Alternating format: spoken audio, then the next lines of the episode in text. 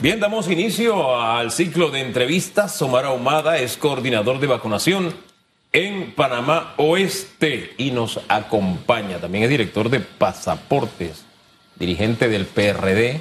vamos a parar, vamos a parar ahí, vamos a parar, vamos a parar ahí. Recientemente se graduó. Yo lo vi. Ya, vamos para ahí. Con la toga. Si no se nos va. ¿Cómo está? ¿Qué tal? Buen día, bienvenido. Y tiene un perrito muy bonito que se parece a uno que tuve yo. Tony, Tony. Bienvenido. ¿Cómo está, señora Humada? ¿Cómo va la vacunación en el sector oeste? ¿Cómo hemos avanzado para que nos actualice esta mañana? Sí, buenos días. Gracias por la oportunidad. En efecto, nosotros, el equipo Panamá del área oeste inició con el proceso por barrido. Estamos haciendo un reforzamiento de las vacunaciones que ya habíamos hecho anteriormente. Y eh, el día de ayer y el día de hoy continuamos con esa vacunación en los ocho corregimientos del distrito de Arreján.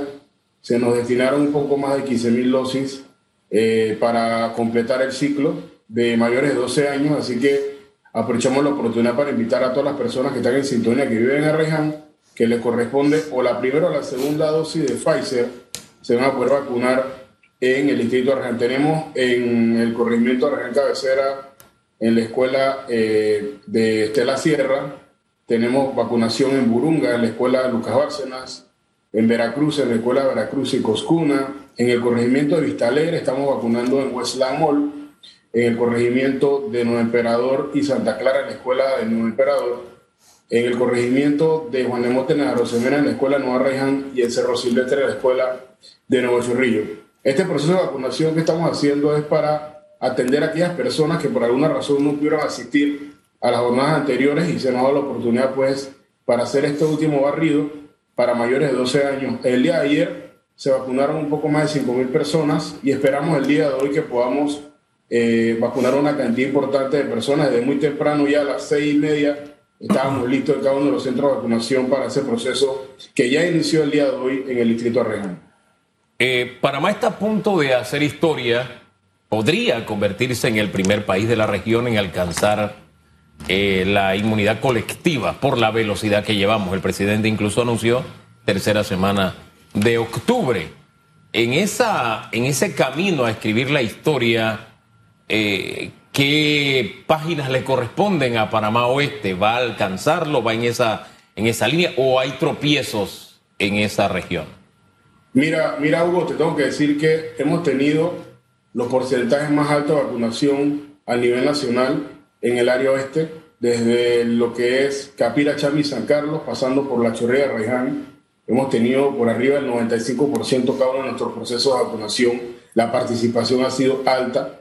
Conversando con las enfermeras que trabajan en este sector, nos dicen que históricamente, no sé si es un tema cultural, pero históricamente en Panamá Este las personas han acudido a vacunarse con las jornadas que se hacen todos los años, que tienen que ver con influenza y el resto de las vacunaciones que se hacen para los menores y demás y muchas personas han acudido a los barrios que se han hecho. Yo siento que eh, este sector va a llegar eh, quizás antes de la fecha esperada, ese 70% que habla el presidente Cortizo. Nosotros ya en Arraiján con esta jornada de vacunación vamos a estar por arriba de los 150 mil habitantes mayores de 12 años vacunados con sus dos dosis.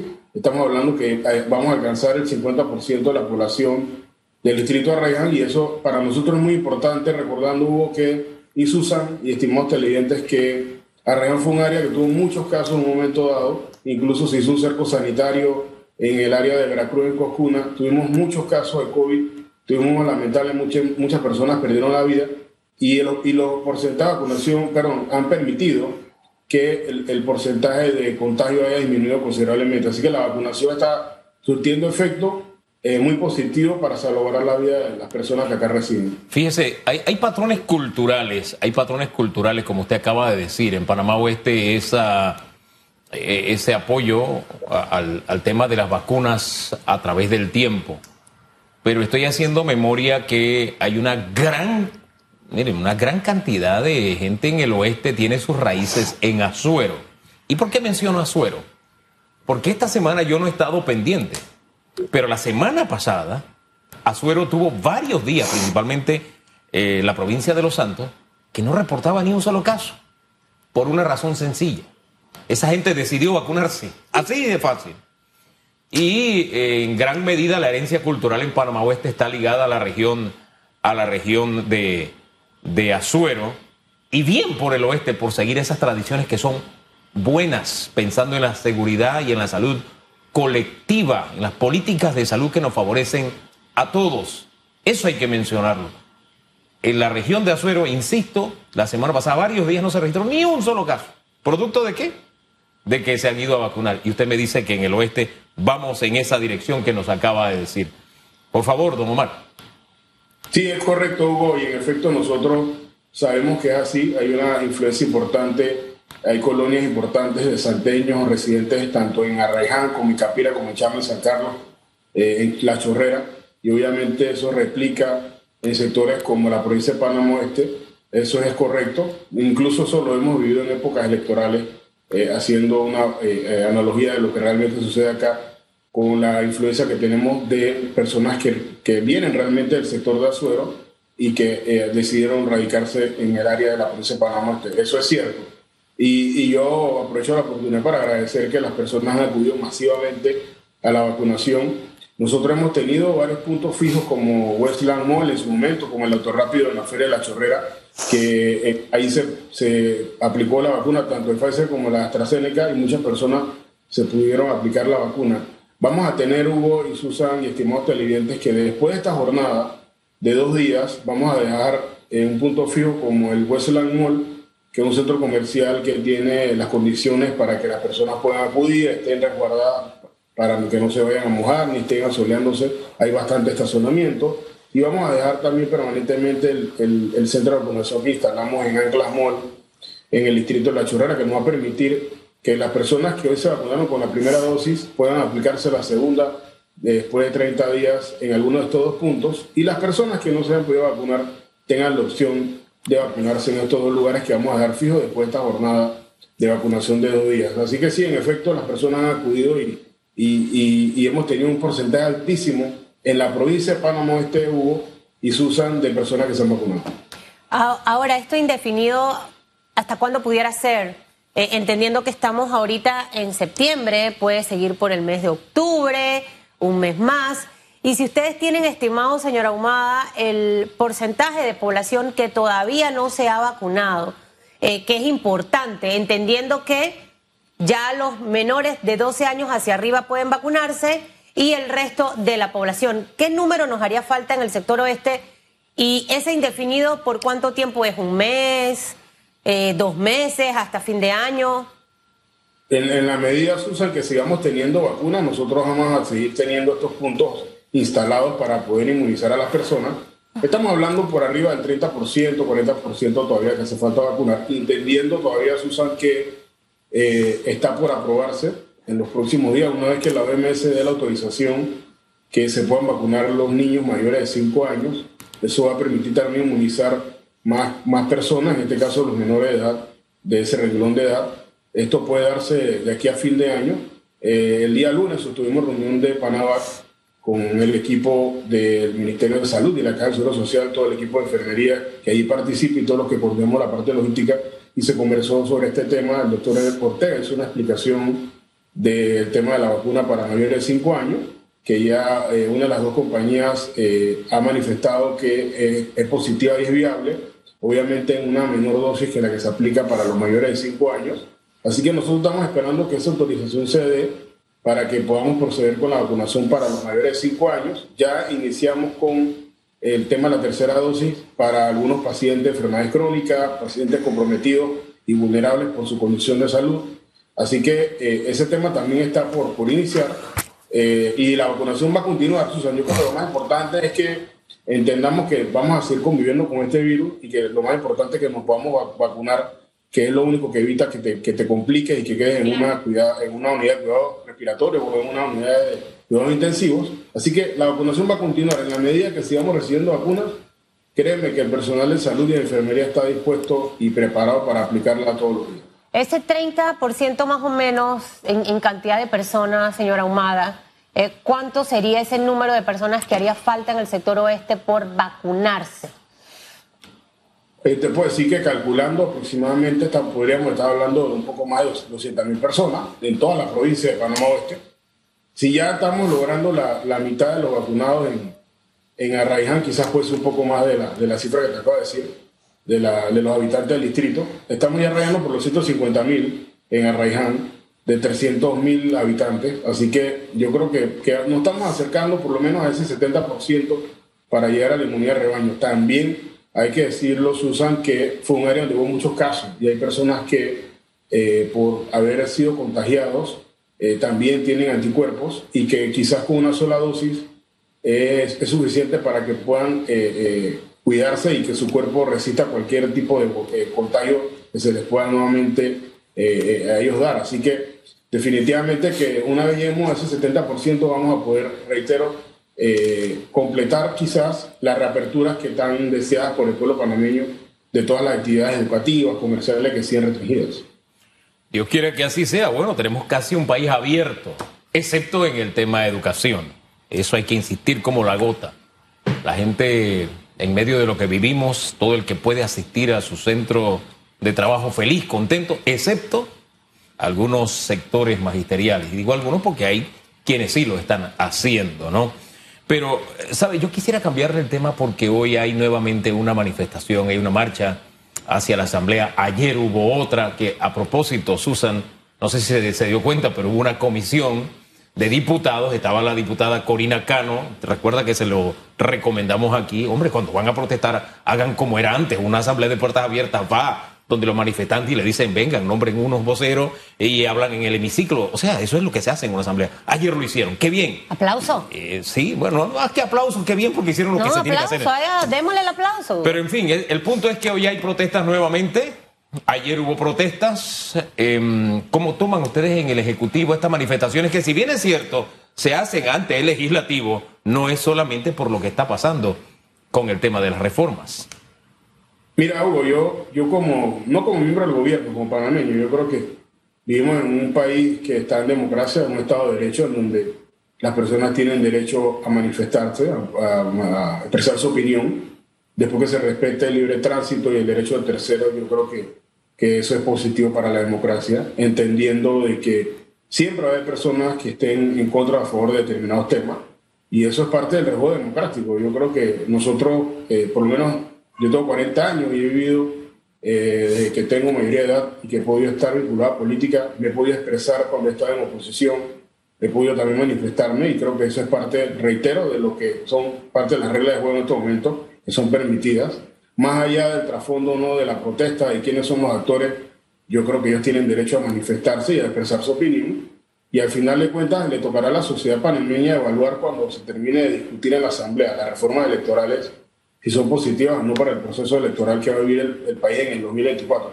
Yo soy de opinión de que en la Asamblea tiene el derecho a que se den este tipo de debates, de discusiones en el marco del respeto para que podamos de manera consensuada o lo más consensuada posible llegar a entendimientos para que al final se apruebe una ley electoral positiva para el país en donde todos tengamos garantía de, de que se van a respetar los resultados y que las personas van a tener la posibilidad de escoger a los mejores candidatos con una regla de juego limpia y democrática. Yo creo que eso es lo más positivo y creo que el conversatorio que se ha dado esta mesa técnica en el Tribunal Electoral es positiva para que al final de cuentas eh, se haga un proyecto lo mejor beneficioso para el proceso democrático panameño. Y no solo en el tema de las reformas, que hoy hay eh, otra vigilia fuera de las asambleas, en la tarde de hoy, señora Humada, sino también eh, a esta hora hay paro del transporte, específicamente del tema logístico, y que, y que definitivamente creo que ahorita lo que tenemos que ver es cómo podemos resolver las situaciones que en distintos panoramas se están dando, pero que al final afectan a un país. Eh, la gente dice, no, ya después de las 3 de la tarde no voy a salir porque está la marcha, va a ser un caos, el tránsito, también se afectan los negocios tras que hemos tenido más de un año de una situación bien complicada producto del COVID. Eh, creo que es momento como de tratar de negociar para que sea un ganar-ganar. Y creo que ese mensaje por parte del gobierno y usted que nos acompaña, de que debe imperar la paz y la tranquilidad en este país, que la gente sí tiene derecho a decir, oye, esto no se está haciendo bien, vamos a revisarlo, y que el Estado también tenga ese compromiso de velar por los intereses de cada uno de los panameños, tanto en el tema de reformas a nuestro código electoral, procurar que las cosas se hagan de la forma correcta, no perfectas, pero correctas para que la población se sienta satisfecha. Y por el otro lado, frente al tema del paro que hay en este momento, eh, escuchaba a los transportistas eh, y, siento que es el, tono de encontrar solución. No todo el mundo tiene ese, ese tono de consensuar, de, de arreglar de corregir un poco las cosas y me gustaría que usted también nos dejara ese mensaje porque creo que hay que echar para adelante. Ahora que ya no hay toque de queda, hay que ver cómo, cómo nos animamos, ¿no? Yo creo, Susan, que definitivamente que el, camino del diálogo, del consenso y de la conversación es lo que a todos los panameños nos interesa. No importa si eres gobierno o eres oposición o eres eh, transportista o eres trabajador o eres empresario, lo más importante es que todos podamos de nuestra parte y nos sentemos en la mesa a conversar. Yo he escuchado los planteamientos de esta mañana de los transportistas, tiene algo de lógica lo que están manifestando y también escuchaba lo que decía el ministro el viceministro Montilla de llamarlos al diálogo y que él estaba pues eh, con toda la posibilidad de ir a sentarse a con ellos y llegar a entendimiento. Yo creo que lo más importante es eso para el bienestar del país. A nadie le conviene que tengamos un país inestable, que algunos actores quizás quieran aprovecharse de la coyuntura para para tratar de ganar eh, ganancia política en, alguna situación que se pueda generar. Y todos debemos unir esfuerzos para que el país salga adelante. Mira, Susana, Panamá es uno de los países de la región con mejor vacunación.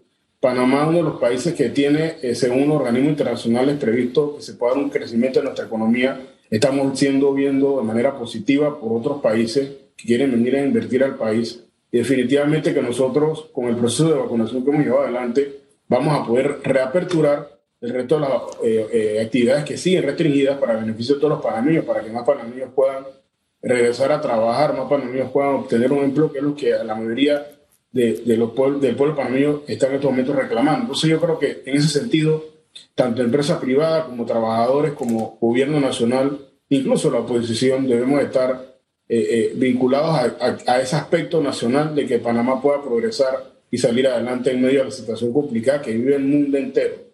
Pero Susan, te digo algo, estoy seguro que de la mano de todo lo que produce nuestro país, el canal de Panamá, el aeropuerto de Tucumán como el de las Américas, nuestros puertos, estoy seguro que Panamá y la calidad de nuestra gente va a salir adelante muy pronto de esta situación.